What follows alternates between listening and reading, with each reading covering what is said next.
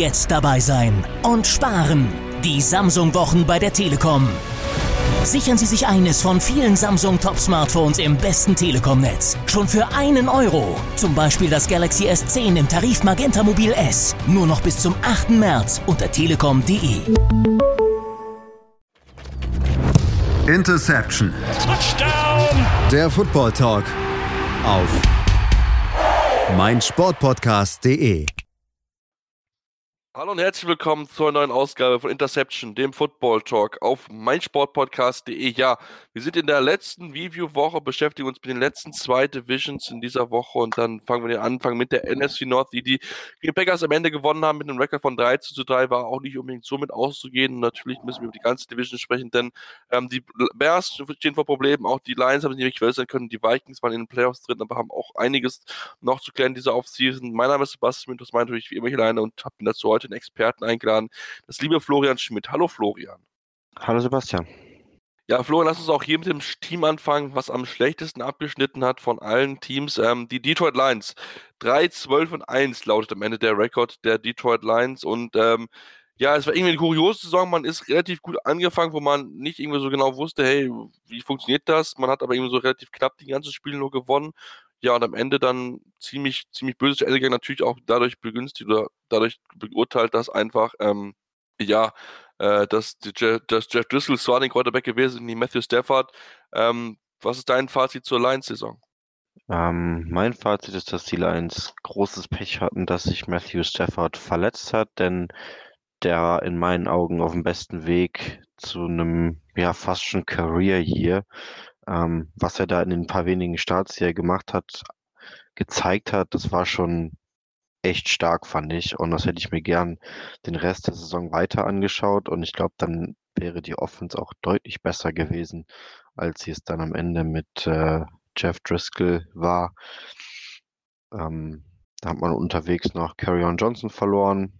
Ähm, Running Back zwar nicht die wichtigste Position, aber das hat mit Sicherheit auch seinen Teil dazu beigetragen, dass das äh, zu dem Zeitpunkt dann sehr lauflastige Spiel nicht mehr so gut funktioniert hat, beziehungsweise noch schlechter funktioniert hat. Ähm, dieses große Problem sehe ich nach wie vor in der Defense.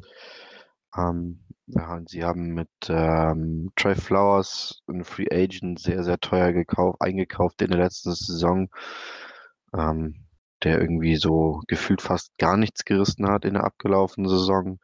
Es fehlt immer noch in der Secondary ein Cornerback, der nicht Darius Slay heißt.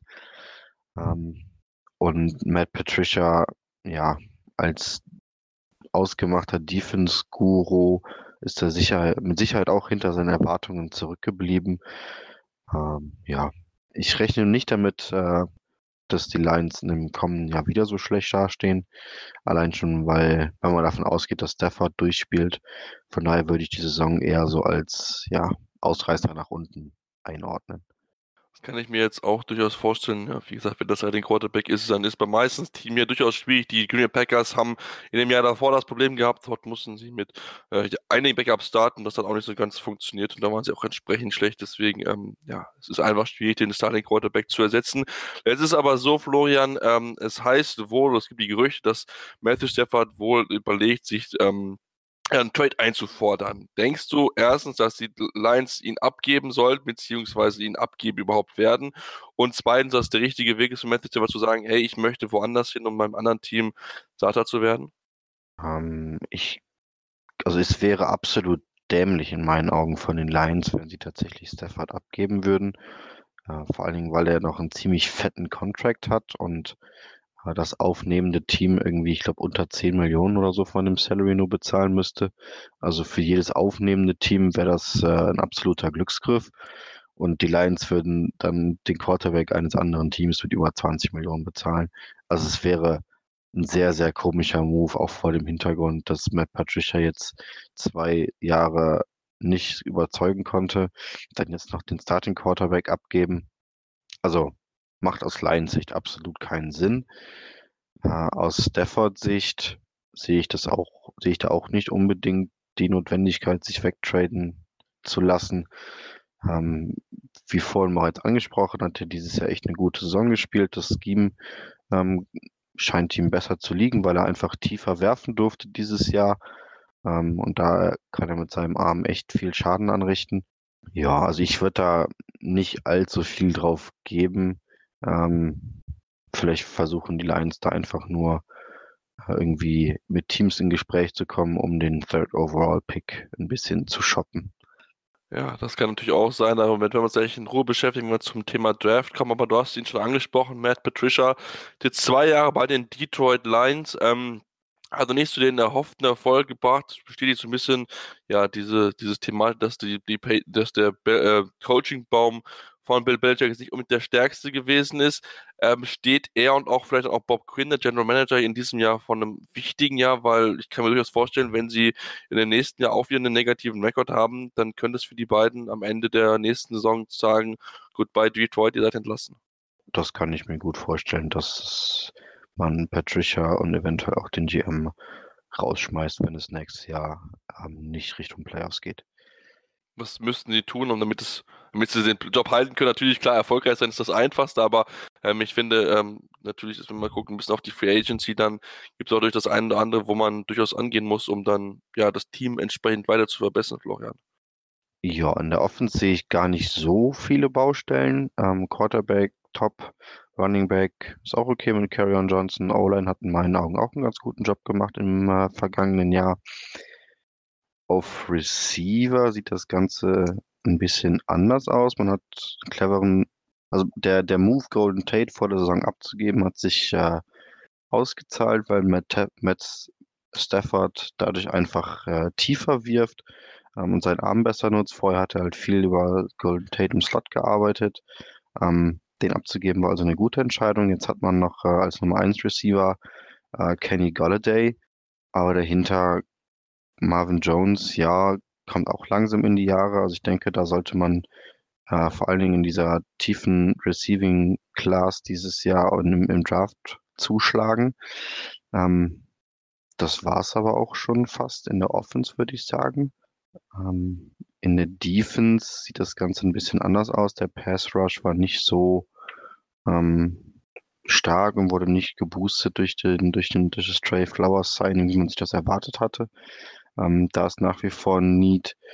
Linebacker habe ich, glaube ich, habe ich ganz gut in Erinnerung. Mit Gerard Davis hat man da einen relativ jungen Mann, der die Defense in der Mitte zusammenhält. Auch der letztjährige ähm, Pick Jelani Tavai, glaube ich, auch eine ganz akzeptable Rookie-Saison gespielt.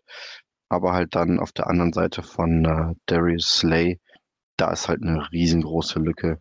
Ähm, das, weshalb man auch in vielen, vielen Mock-Drafts äh, Jeffrey Okuda an Nummer drei bei den Lions sieht. Mhm, das sind auf jeden Fall ein paar Namen, die da gefallen sind. Wenn uns vielleicht auch mal die hauseigenen Free Agents angucken, bevor wir dann vielleicht weiter gucken, da fallen natürlich dann auch so Namen dann ins Auge wie einen, einen Jermaine Curse, der wahrscheinlich nicht gehalten werden wird, der Pandas Martin wahrscheinlich dann schon eher, aber natürlich dann auch mit Snacks Harrison und auch mit Mike Daniels, zwei Defensive Tackle, die dort gehen. Kannst du dir vorstellen, da bei einem Cap Space von 47,71 Millionen aktuell laut Over the Cap, dass man einen von den beiden hält oder denkst du, dass beide ähm, Detroit am Ende der, also jetzt in der Free Agency verlassen werden?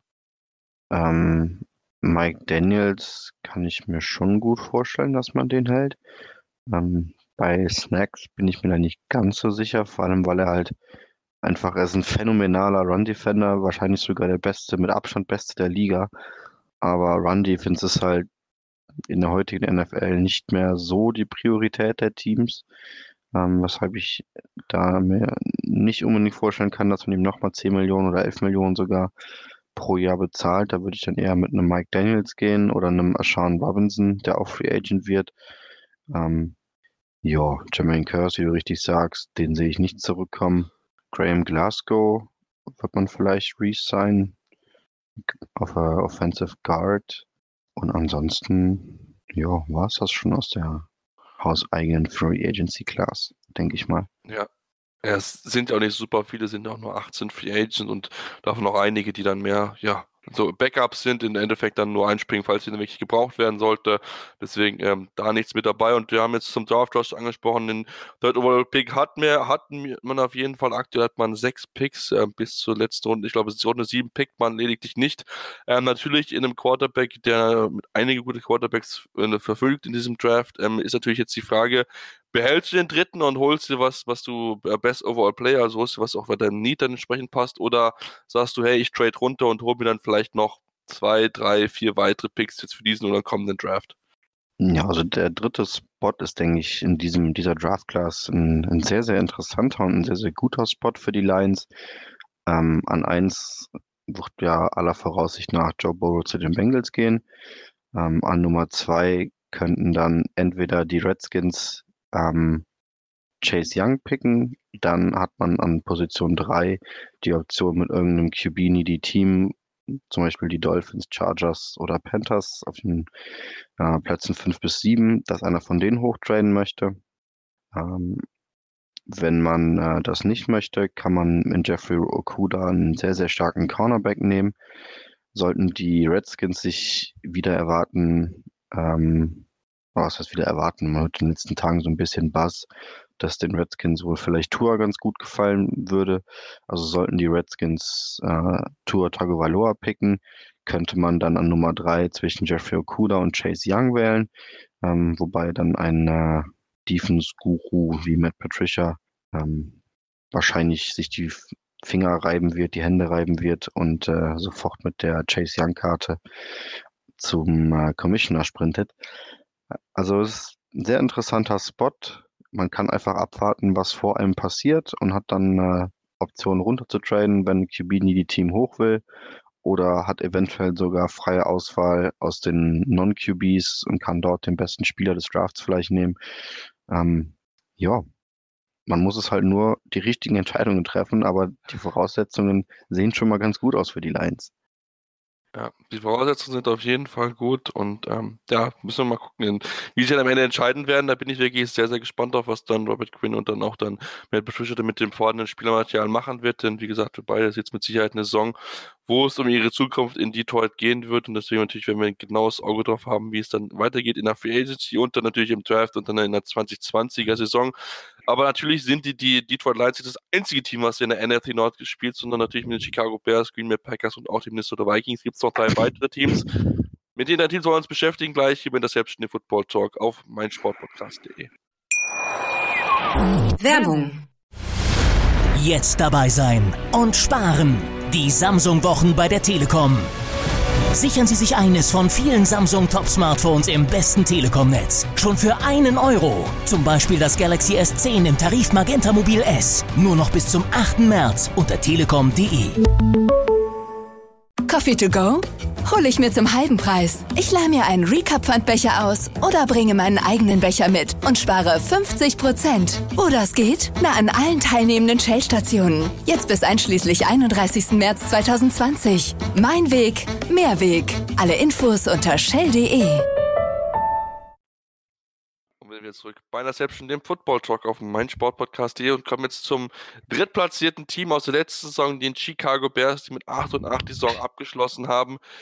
Ja, was machen wir aus deren Saison, Florian? Ähm, die waren mit Sicherheit mit äh, höheren Erwartungen reingegangen, aber man muss im Endeffekt sagen, ein bisschen enttäuschend war dann die Saison am Ende dann doch.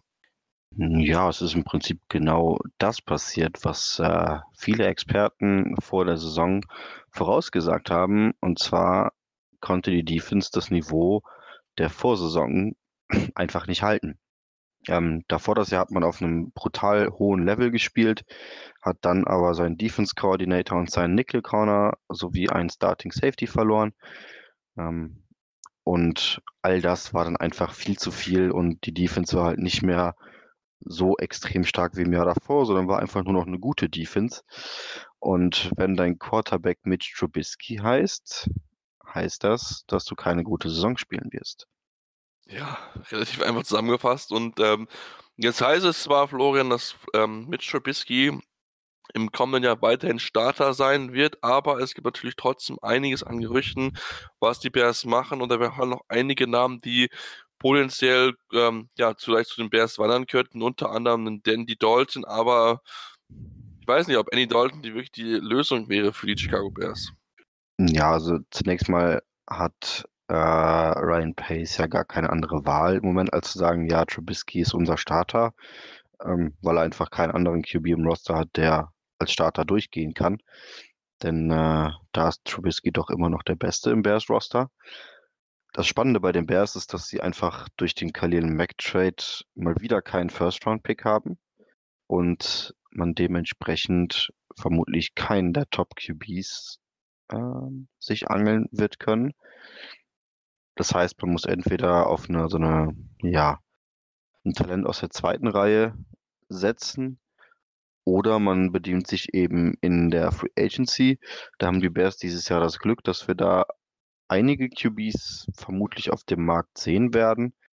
Da fallen zum Beispiel auch, äh, welcher Name, ein Name, der oft gefallen ist, ist da zum Beispiel auch Marcus Mariota von den Titans, ähm, den mir es wünschen würde, dass er irgendwo nochmal die Chance bekommt zu starten. Du hast Andy Dalton genannt. Ähm, ja, kann ich mir auch vorstellen, dass äh, der da sein Glück versuchen wird, denn ich denke, dass die Bears einfach ein attraktiver Landing-Spot für Veteran-QBs sind, weil eben in Mitch Trubisky jetzt nicht der Maestro des QB-Spiels QB äh, als Starter zementiert ist, sondern sich da, welch immer Veteran dort landet, ähm, sich gute Chancen ausrechnen dürfte, ähm, zu starten oder spätestens nach ein paar Wochen von Trubisky zu übernehmen. Ich glaube, sie spielen so ein bisschen auf das, was äh, letztes Jahr bei den Tennessee Titans passiert ist, wo ja auch Max Mariota erst Starter gewesen ist. Man hatte sich mit Ryan Tannehill so einen erfahrenen Backup geholt und dann am Ende hat man ihn übergeben. Das hat wirklich sehr gut funktioniert. Florian, du wirst aus erster Hand auf jeden Fall wissen. Deswegen bin ich natürlich genau. auch sehr gespannt. Natürlich auch Matt Nagy wird natürlich dann gefragt sein, aus der Offense noch mehr, mehr rauszuholen auf jeden Fall. Und ähm, ja, da bin ich gespannt, weil auch letzte Saison gab es auch an ihm so ein bisschen Kritik am Play-Calling, aber ich denke, dass wenn er dann vielleicht einen neuen QB bekommen könnte, würde diese Offense dann nochmal, glaube ich, nochmal einen Schritt nach vorne machen einfach. Ja, ich denke auch, dass ähm, Matt Nagy an sich echt ein guter Coach ist.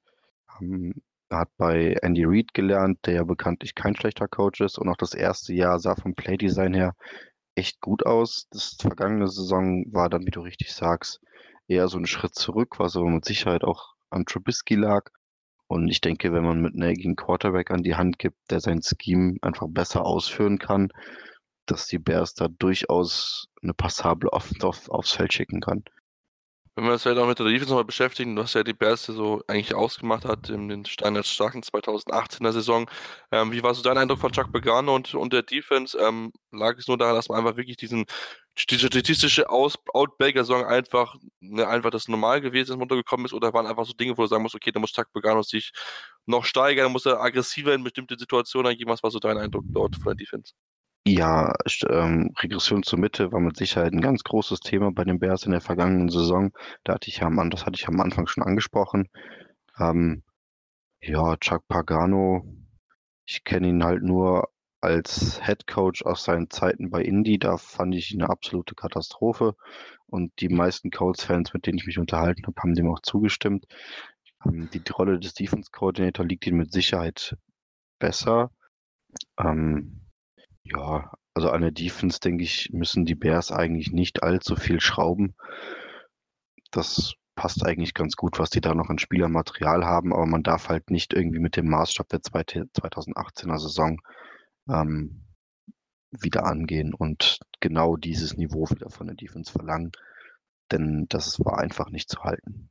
Bestes Beispiel dort die Jackson und Jaguars, die immer in dieser Saison hinterher trauen und immer noch wieder versuchen, dahin zu kommen. Aber das ist einfach sehr, sehr schwer. Das sind einfach mal statistische Outbacker, die man einfach mal hat und die natürlich entsprechend schwierig zu wiederholen sind, weil, wie gesagt, es einfach in so einer Saison dann einfach alles zusammenpassen kann und das ist dann natürlich entsprechend schwierig. Wenn wir jetzt natürlich gucken und sich mit den Free Agents beschäftigen, die gingen, da fällt vor allen Dingen eins auf, es sind einiges äh, Defense-lastige Free Agents, die es gibt. Danny Trevathan, Nick Wiatkowski, den HH Clinton Dix, den Prince Amukamara, also einige Defense Free Agents, mit denen man sich beschäftigen muss. Äh, Florian, man hat nicht so viel Cap Space, um wahrscheinlich alle zu halten.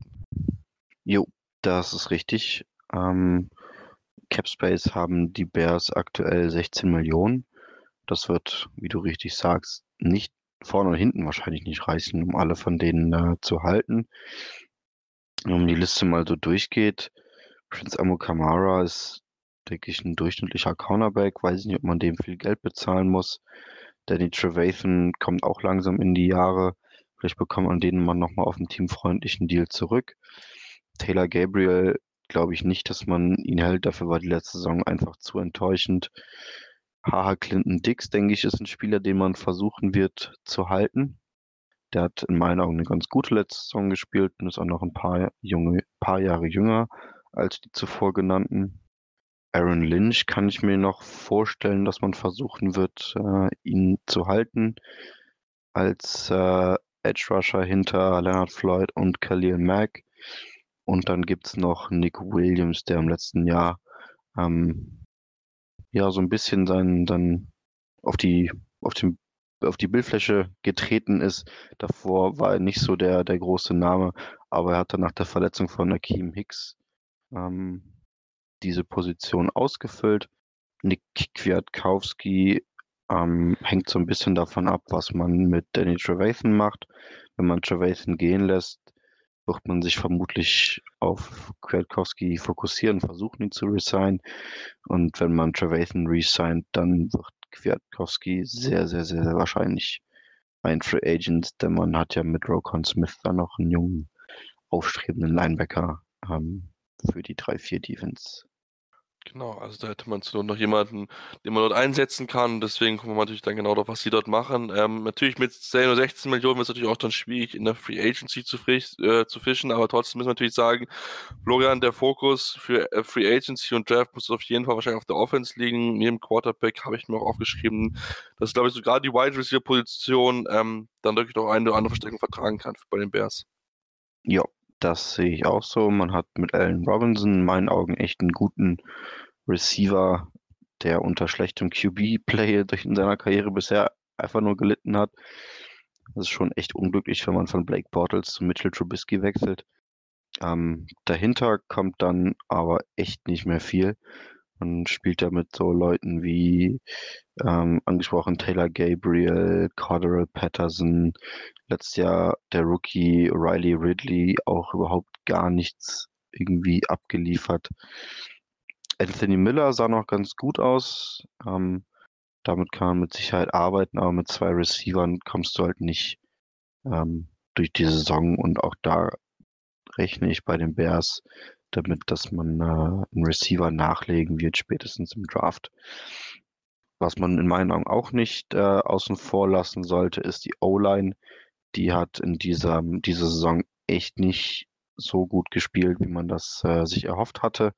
Ich denke, dass man da gerade Interior ähm, noch mal ein bisschen was äh, nachlegen könnte.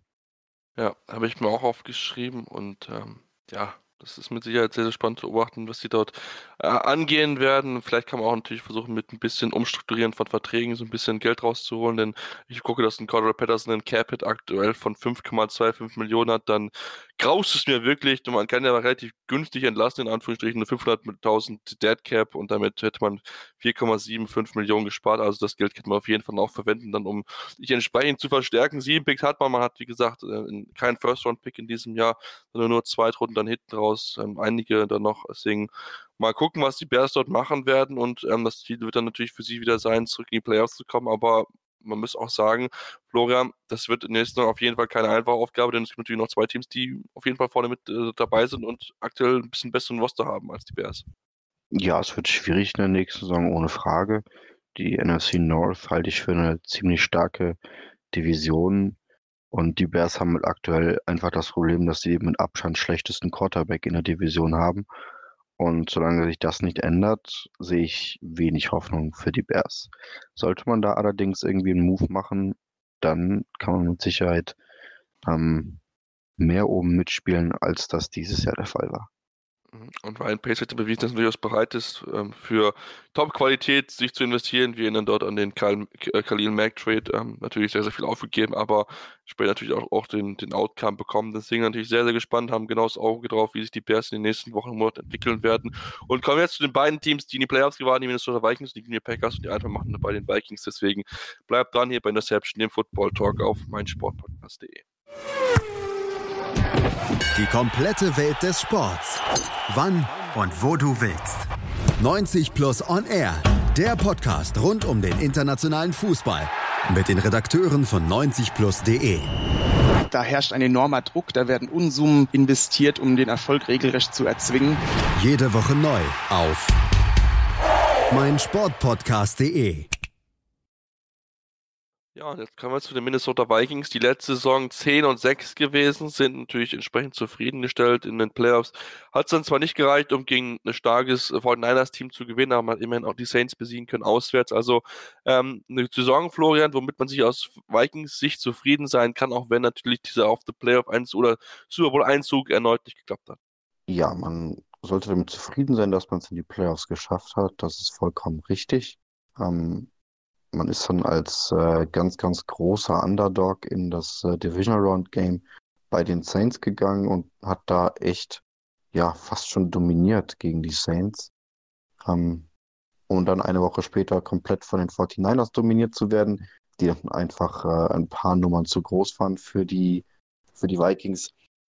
Ja, ähm, das Super Bowl-Fenster geht langsam zu, würde ich fast behaupten, wenn ich mir den Cap Space der Vikings anschaue. Ich glaube, sie sind eins von zwei Teams, was aktuell tatsächlich einen negativen Cap Space hat. Das heißt, sie müssen irgendwo noch äh, ein bisschen Geld einsparen, um ihre Rookies bezahlen zu können. Und äh, das wird auf jeden Fall ein Drahtseilakt in dieser Offseason, in der man wahrscheinlich nicht alle Free Agents wird halten können. Nee, auf gar keinen Fall. Das wird sehr, sehr schwierig und du hattest recht, es war der Minus ähm, weil noch nicht genau feststand, wie der Base Salary oder Salary Cap sein wird. Nachdem es jetzt vor ein paar Tagen euch bekannt gegeben wurde, haben sie jetzt festgestellt, dass sie 1,3 haben. Ist natürlich auch nicht sonderlich viel. Ähm, aber lass uns gleich damit beschäftigen, dass wir erstmal noch so ein bisschen auf ein, zwei andere Themen natürlich zu sprechen kommen. Ähm, Offensive Coordinator Kevin Stefanski. Er ist ähm, nicht mehr mit dabei, hat aber natürlich eine entscheidende Rolle gespielt, dass die Offense der Vikings natürlich entsprechend gut gewesen ist. Ähm, inwieweit wird er den Vikings fehlen, beziehungsweise wie es draußen dann den Nachfolgern zu das mit Gary Kubeck ja auch ein sehr erfahrener Mann? Ähm, ja, das Problem in der Vikings Offense sehe ich halt eher da drin, dass Mike Zimmer da viel zu viel seine Hände im Spiel hat ich kann mir auch gut vorstellen, dass Kevin Stefanski bei den Browns noch eine, noch eine deutlich bessere Offense aufs Papier, aufs, aufs Feld bringen wird, als er das äh, in Minnesota geschafft hat. Ich denke mal, man wird weiter in der Run-First-Offensive festhalten. Ähm, dabei wäre es vielleicht die bessere Idee, Kirk Cousins mal so ein bisschen das Heft des Handelns in die Hand zu geben und ihn mit dem äh, grandiosen Receiver-Duo, was man ja hat, äh, das Feld bearbeiten zu lassen.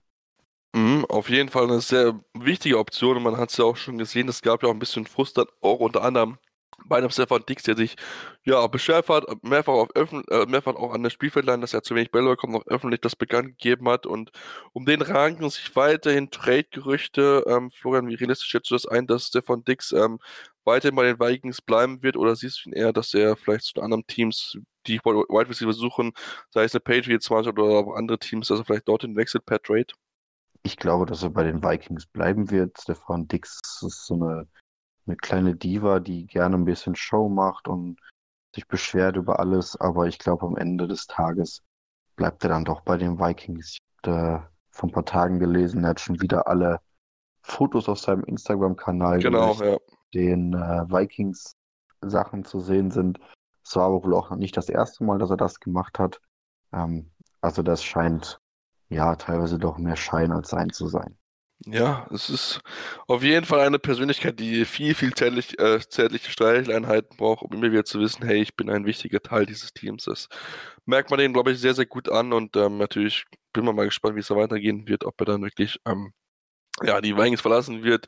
Natürlich aufgrund der Cap-Situation kann das vielleicht ein Thema sein, wenn man, wie gesagt, nicht wenig Geld zusammen hat. Also das ist schon wirklich das wenigste aktuell von allen Teams in der NFL, was sie dort an Caps bis zur Verfügung haben. Natürlich gibt es einige Namen, die, die schon entsprechend ähm, ja, durchaus gehalten werden sollten, wie den Everson Griffin, aber auch andere natürlich Namen, die dort auffallen, die dort ins Auge treffen. Zwar nur 19 Namen, aber trotzdem ähm, es wird ein Ratsalakt werden, Florian, den sie dort betreiben müssen. Und ähm, da muss man wirklich genau schauen, wie man ja, vielleicht irgendwie Verträge umstrukturieren kann, um dann sich einfach Geld freizuschaufeln, um ja, ein paar Leute zu bezahlen zu können. Jo, das stimmt. Ähm, wenn wir uns die Liste mal anschauen, wer bei den Vikings Free Agent wird, allen voran ist das natürlich Everson Griffin. Da rechne ich nicht damit, dass man äh, ihn resignen wird. Man hat in Daniel Hunter echt einen der besten Edge Rusher, auch wenn er so ein bisschen underrated ist, der NFL, ähm, den man schon gut bezahlt. Und Everson Griffin hat im vergangenen Jahr 14,5 Millionen Dollar verdient. Und das ist einfach zu viel für die Production, die er dann gebracht hat. Ich denke, da gibt's, dürfte es in der Free Agency vor allem günstigere Varianten geben oder halt dann über den Draft. Und gerade vor dem Hintergrund des geringen Cap Spaces denke ich, dass er einer der prominenteren Kandidaten ist, ähm, um ihn nicht zu resignen. Vor allem, weil er vielleicht dann woanders einen großen Vertrag noch bekommt und man vielleicht sich sogar einen Comp äh, Compensatory-Pick fürs nächste Jahr sichern kann. Trey Waynes wird auch Free Agent. Auf Corner sind äh, die Vikings aber ja traditionell immer viele Optionen, weil Mike Zimmer gerne First-Round Cornerbacks pickt. Da rechne ich also auch nicht unbedingt, dass er resigned wird. Der vielleicht wichtigste Free Agent ist Anthony Harris. Hat in der letzten Saison unfassbar stark gespielt. Super viele Interceptions gehabt. Echt eine grandiose Saison gespielt. Passend zu seinem auslaufenden Vertrag sein Career Year gehabt. Den sollte man auf jeden Fall suchen zu resignen. Ja, und ansonsten kommt dahinter vielleicht noch ein Andrew Sandejo, den man vielleicht nochmal günstig resignen kann. Und ansonsten, ja, war es das eigentlich auch schon fast an interessanten Free Agents. Laquan Treadwell fällt natürlich noch ins Auge, aber eher aufgrund seines, seines Draft-Investments als durch seine Leistung in den letzten vier Jahren. Ja. Einer der größeren Busts auf jeden Fall auf der Receiver-Position. Aber ansonsten. Ja, ansonsten fallen mir auch wirklich keine großen Namen ein. Natürlich auch spannend zu gucken, wie sie umgehen mit Kicker Dan Bailey und dem Panther Britton Colquitt. Ähm, werden auch beides Free Agents natürlich auch mal genau drauf schauen, wie sie dort mit den beiden Free Agents umgehen wird. Aber wir müssen erstmal natürlich dafür schauen, dass sie einfach ein bisschen Geld freischaufeln, denn es ist, wie gesagt, ein sehr, sehr enger Draht, den sie dort einfach wickeln müssen. Ähm, wenn man mal guckt, ich habe gerade mal nachgezählt, sind einige, einige Spieler ja, die über 10 Millionen Dollar verliehen wird. Das sind insgesamt 10 Leute, die über 10 Millionen Dollar bekommen. Also wirklich einiges an Geld, was investiert wird. Klar, man könnte einiges Geld sparen, wenn man zum Beispiel mit einem äh, Joseph Linville ihn cutten würde, könnte man über 10 Millionen sparen. Aber das vielleicht eher eine Kontraktumstrukturierung vielleicht ein Thema, aber auch bei anderen wie einem Xavier Rhodes oder einem Riley Rife sind auch viel Sparpotenzial vorhanden.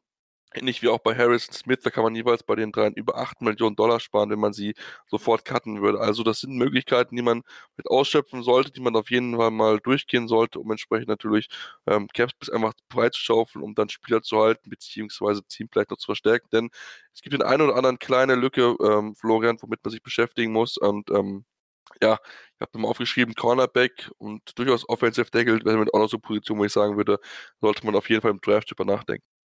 Jo, absolut. Die O-Line der Vikings war letzte Saison ein bisschen besser als ähm, in der Saison davor, aber noch weit weg von gut. Man hat zwar einen First-Round-Pick in Garrett Bradbury investiert, aber der hatte auch eher so einen wackeligen Start. Man hat sich erst gegen Ende der Saison äh, gefangen. Du hast eben schon Riley Reef angesprochen. Verdient 13,2 Millionen im nächsten Jahr. Absolut ungerechtfertigt in meinen Augen für die Leistung, die er dann tatsächlich bringt auf dem Platz.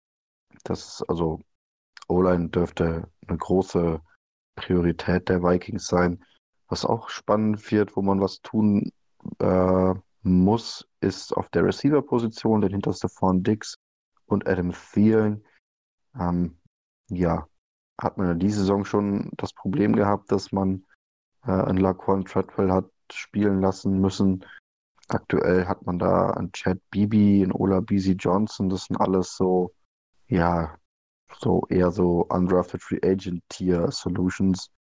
Und ich denke mal, dass man da auf jeden Fall einen Draft Pick in mittleren Runden auch in einen Receiver investieren sollte, um Kirk Cousins vielleicht einfach noch eine Waffe an die Hand zu geben und ein noch gefährlicheres Passspiel zu entwickeln.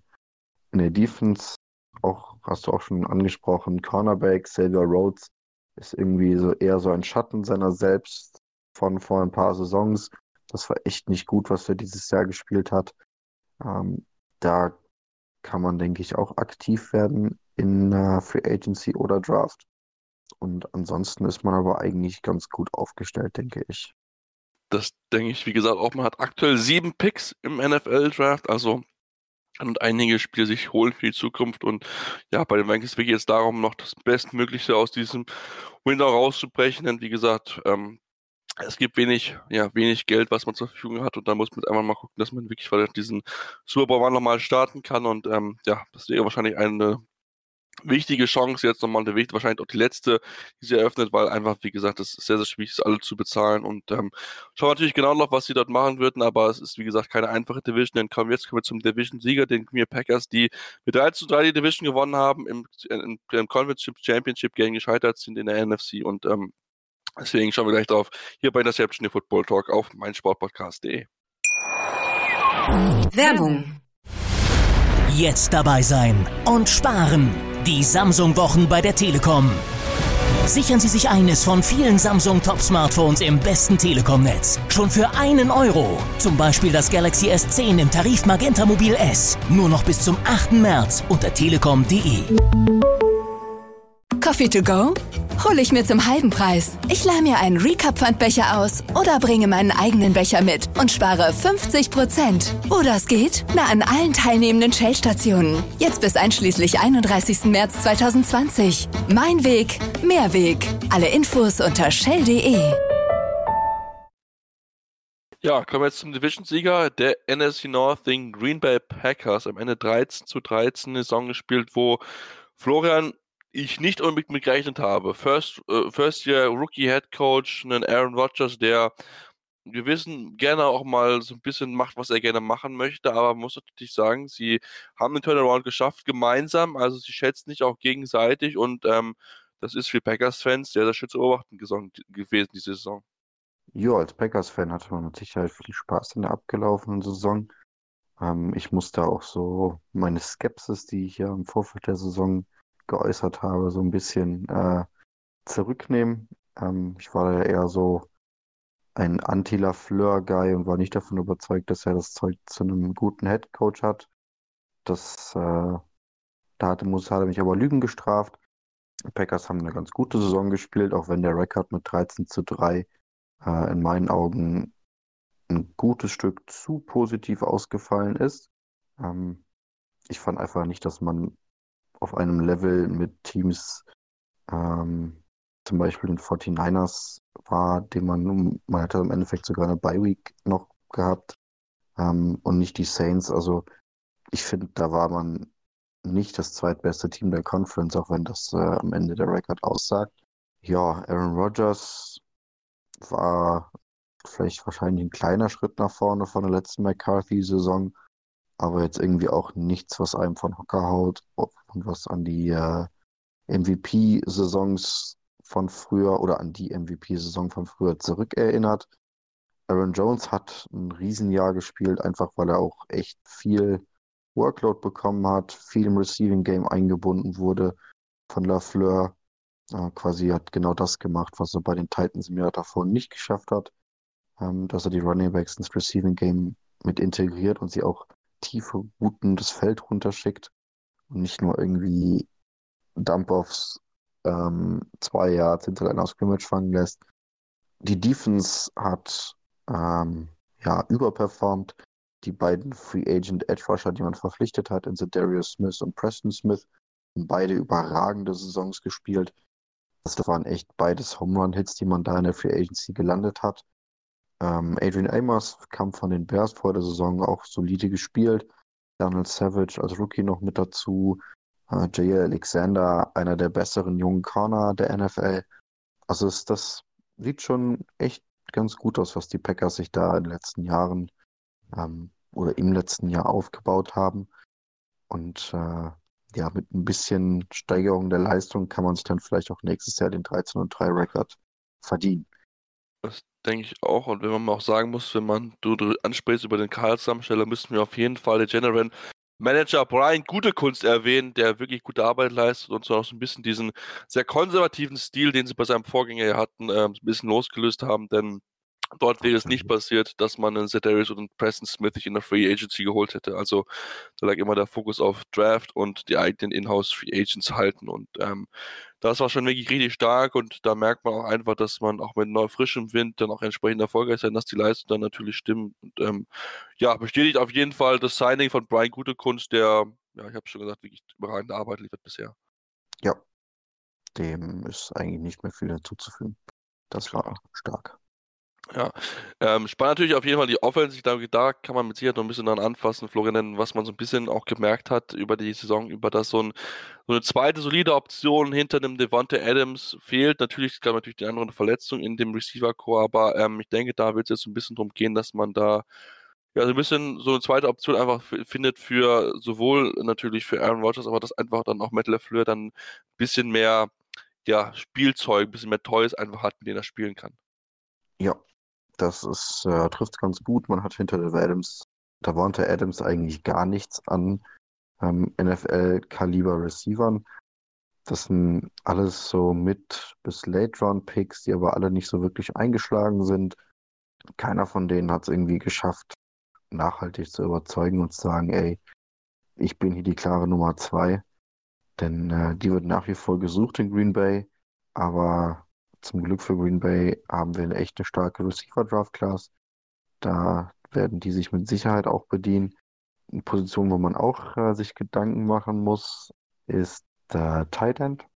Man hat Jimmy Graham noch im Roster, aber da rechnen alle damit, dass er nicht in der kommenden Saison bei den Packers unter Vertrag sein wird. Denn die Packers können mit einem Cut knapp äh, 8 Millionen oder genau 8 Millionen sind sogar sparen. Dann hat man dahinter ähm, Mercedes Lewis die Saison gehabt, der im nächsten Jahr unter Vertrag ist, und Jay Sternberger. Weiß ich nicht, ähm, ob das so die beste Konstellation ist. Mercedes Lewis schon 36 Jahre alt, Jay Sternberger letztes Jahr ein Rookie gewesen. Und Rookie-Titans brauchen ja bekanntlich immer ein bisschen, bis sie sich in der NFL akklimatisiert haben. Ja, was haben wir sonst noch in der Offense? Die Offensive Line.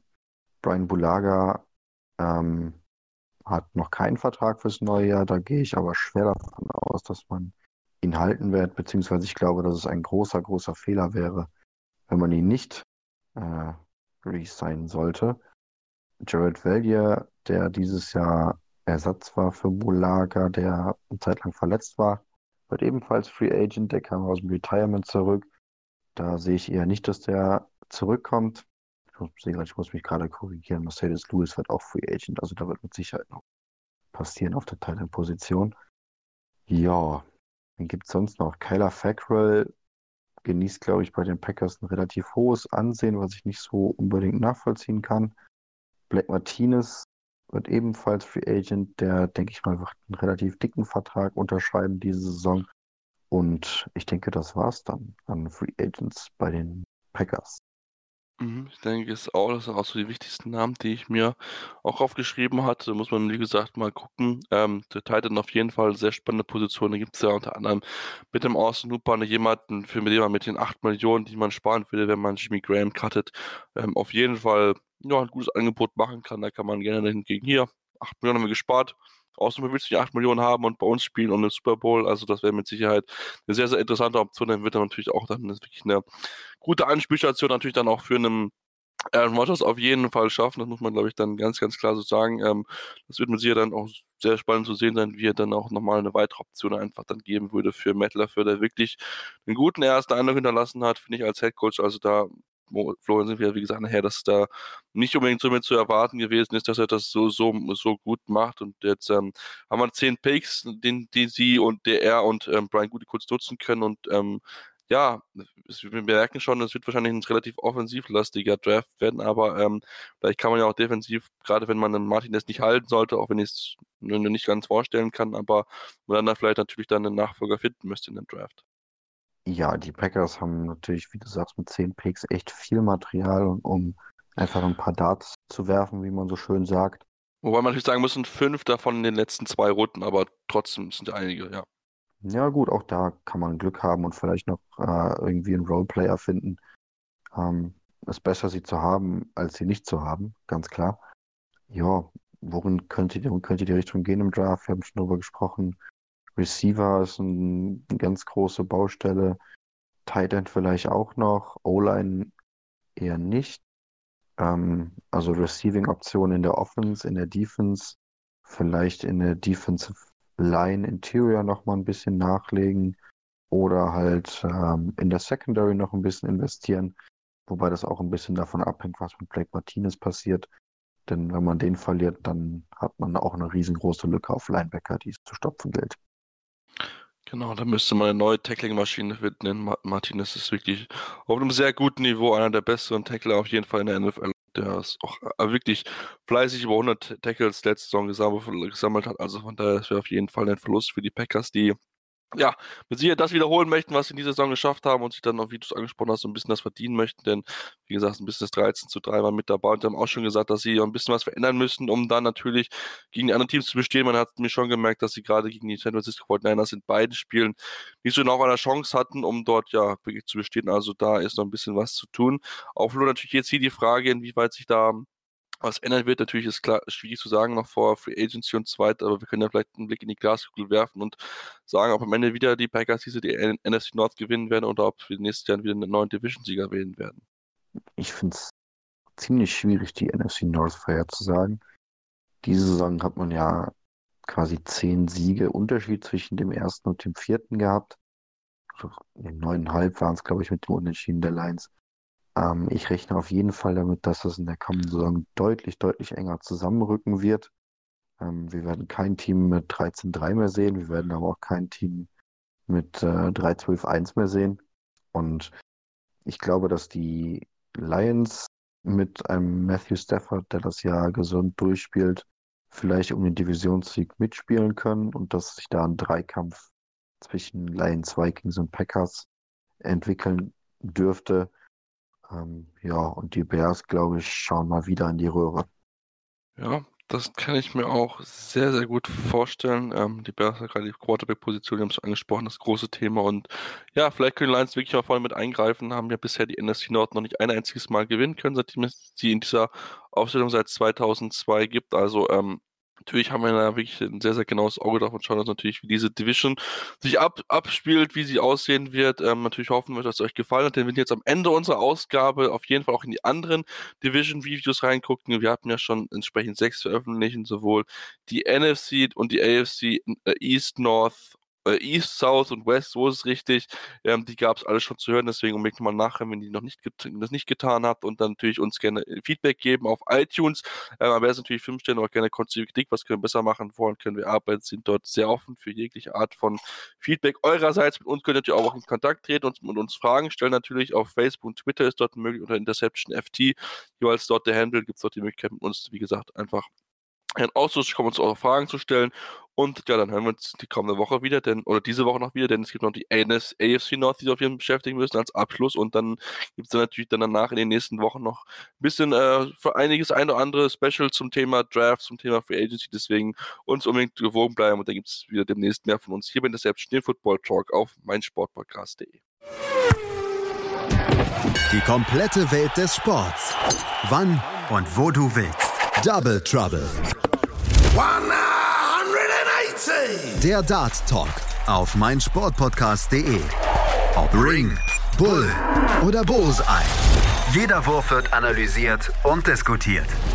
Double Trouble. Der Dart Talk mit Christian Ömicke auf meinsportpodcast.de. Interception. Touchdown! Der Football Talk auf meinsportpodcast.de. Die komplette Welt des Sports. Wann und wo du willst. Drüber gehalten. Der Ostfußball-Podcast. Alles, was es über den Fußball im Osten zu berichten gibt. Und kurios. Wir haben jahrelang drauf gewartet. Ernst. Habe ich noch nicht erlebt, sowas dreckig. Schicken Sie mir einen Chefredakteur, wie können Sie mich überhaupt auf sowas ansprechen? Unfair. Also nichts, da kriegst du so ekliges Tor und dann verlierst du das Spiel. Oder lustig. Ich pack dich doch gar nicht an. Und dann habe ich ihn eine gezimmert. Drüber gehalten. Der Ostfußball-Podcast mit Kevin Albrecht und Tobias Gebler auf meinsportpodcast.de.